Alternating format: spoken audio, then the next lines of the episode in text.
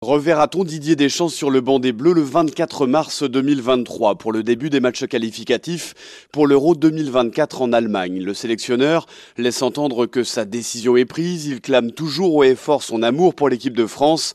La défaite hier en finale ne change rien. Même si le résultat avait été inverse, je ne vous aurais pas donné la réponse euh, aujourd'hui. Donc euh, évidemment, je suis très triste pour mes joueurs, pour l'ensemble de, mon staff. J'aurai un rendez-vous avec euh, mon président en début d'année et puis euh, vous saurez. En amenant la France en finale de ce mondial, Didier Deschamps a désormais le libre arbitre de rester ou de se retirer.